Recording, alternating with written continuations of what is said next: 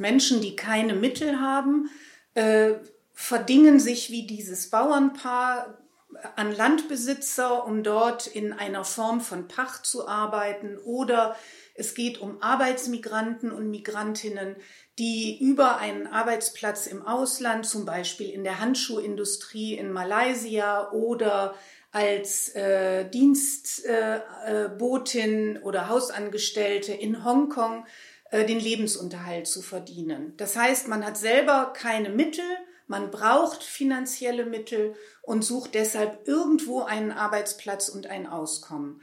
Und natürlich ist da nicht jeder direkt in, in Schuldknechtschaft, äh, der oder die äh, solche Arbeitsbeziehungen eingeht. Aber wenn äh, da eben zukommt, dass man wegen eigener oder geerbter Schulden solche Arbeitsbeziehungen eingeht, oder wenn der Lohn zu gering ist, das Einkommen zu gering ist, um die Schulden, die man hat, zu bezahlen oder den Schuldendienst zu verringern, dann sind das schon zwei wichtige Indikatoren für Schuldknechtschaft.